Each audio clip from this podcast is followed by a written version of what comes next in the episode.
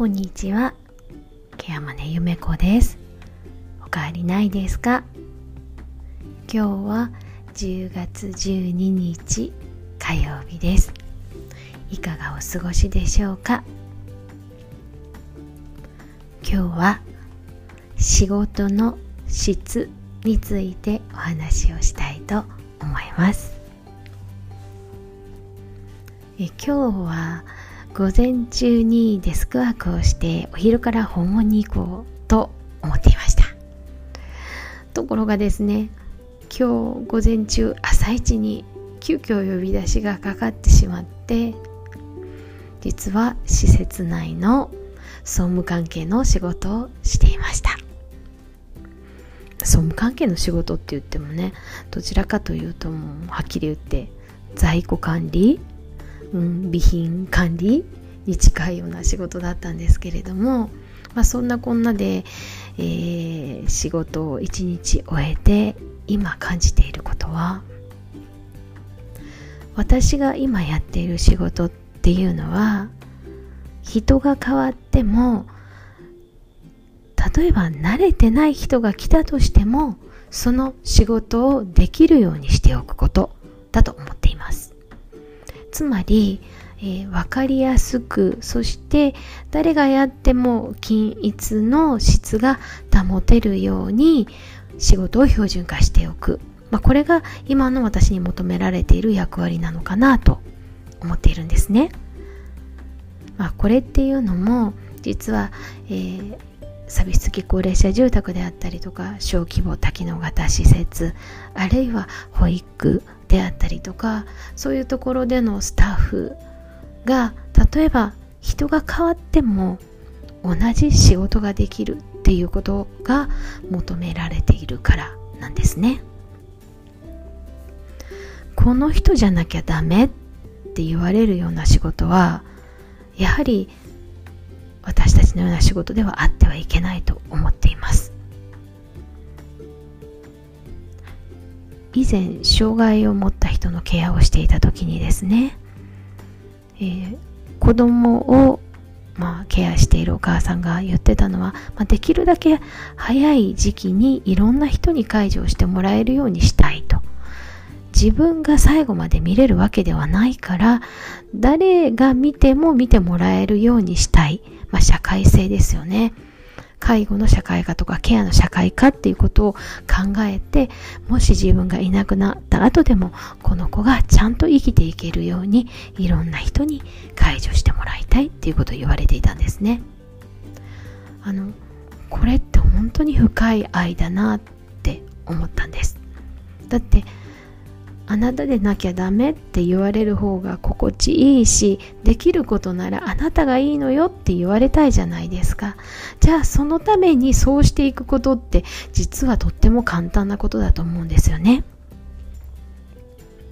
仕事の中身的なところは誰がしても標準的で誰がしても合格点になる。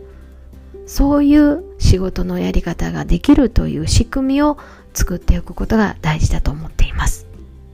つまり利用者さんにとっては誰が言ってもそこそこ一定レベルの満足感が得られる。これが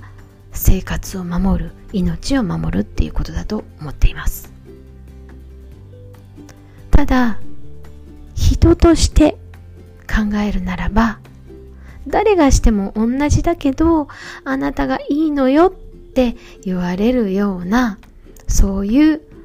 スキルというかそういう関係性っていうのは作っていきたいなと思いますしそういう関係性を作っていく道筋であったり経過の中に専門性が生かされていくんじゃないのかなと私は思うんですね。仕事として考える時にはやはり標準化っていうのが大事だと思っています。そのための仕組み作りはすべきだと思いますし、あなたでなきゃダメなのよなんて言われるような依存関係は決して幸せにはならないと思う。けれどね、ずっとその人が来てくれるわけじゃないけれど、この人が来てくれたら嬉しいなとか、この人と出会えてよかったな今はもうそばにいないけれどあの人と出会えてよかったなって思えるようなそんな関係性。それが作れるのが私の望むあり方なのかなと今日は感じました。今日の午前中のね仕事、まあ、総務関係の仕事っていうのははっきり言って私でなくてもよかったんですよ。うん、でそういう仕事をまあ半日やっていく中で私でなくてもいい仕事だけれどそれを標準化していくことは多分今の環境では私しかできないしそれが私に求められていることなのかなっていうことに気がついたわけですね。で実際に私が今淡々とここ数年やっているような仕事っていうのはもしかしたら誰にでもできることなのかもしれないなと思っていますけれどそこに至る時間というか共有する時間、えー、経緯についてはあ夢子さんでよかったなって思えるようなそんな歴史を重ねていきたいなと思っています、まあ、時間は有限だし時間は決して遡れないのでひとときひとときを大切に一緒に過ごしていきたいなといつも思っています。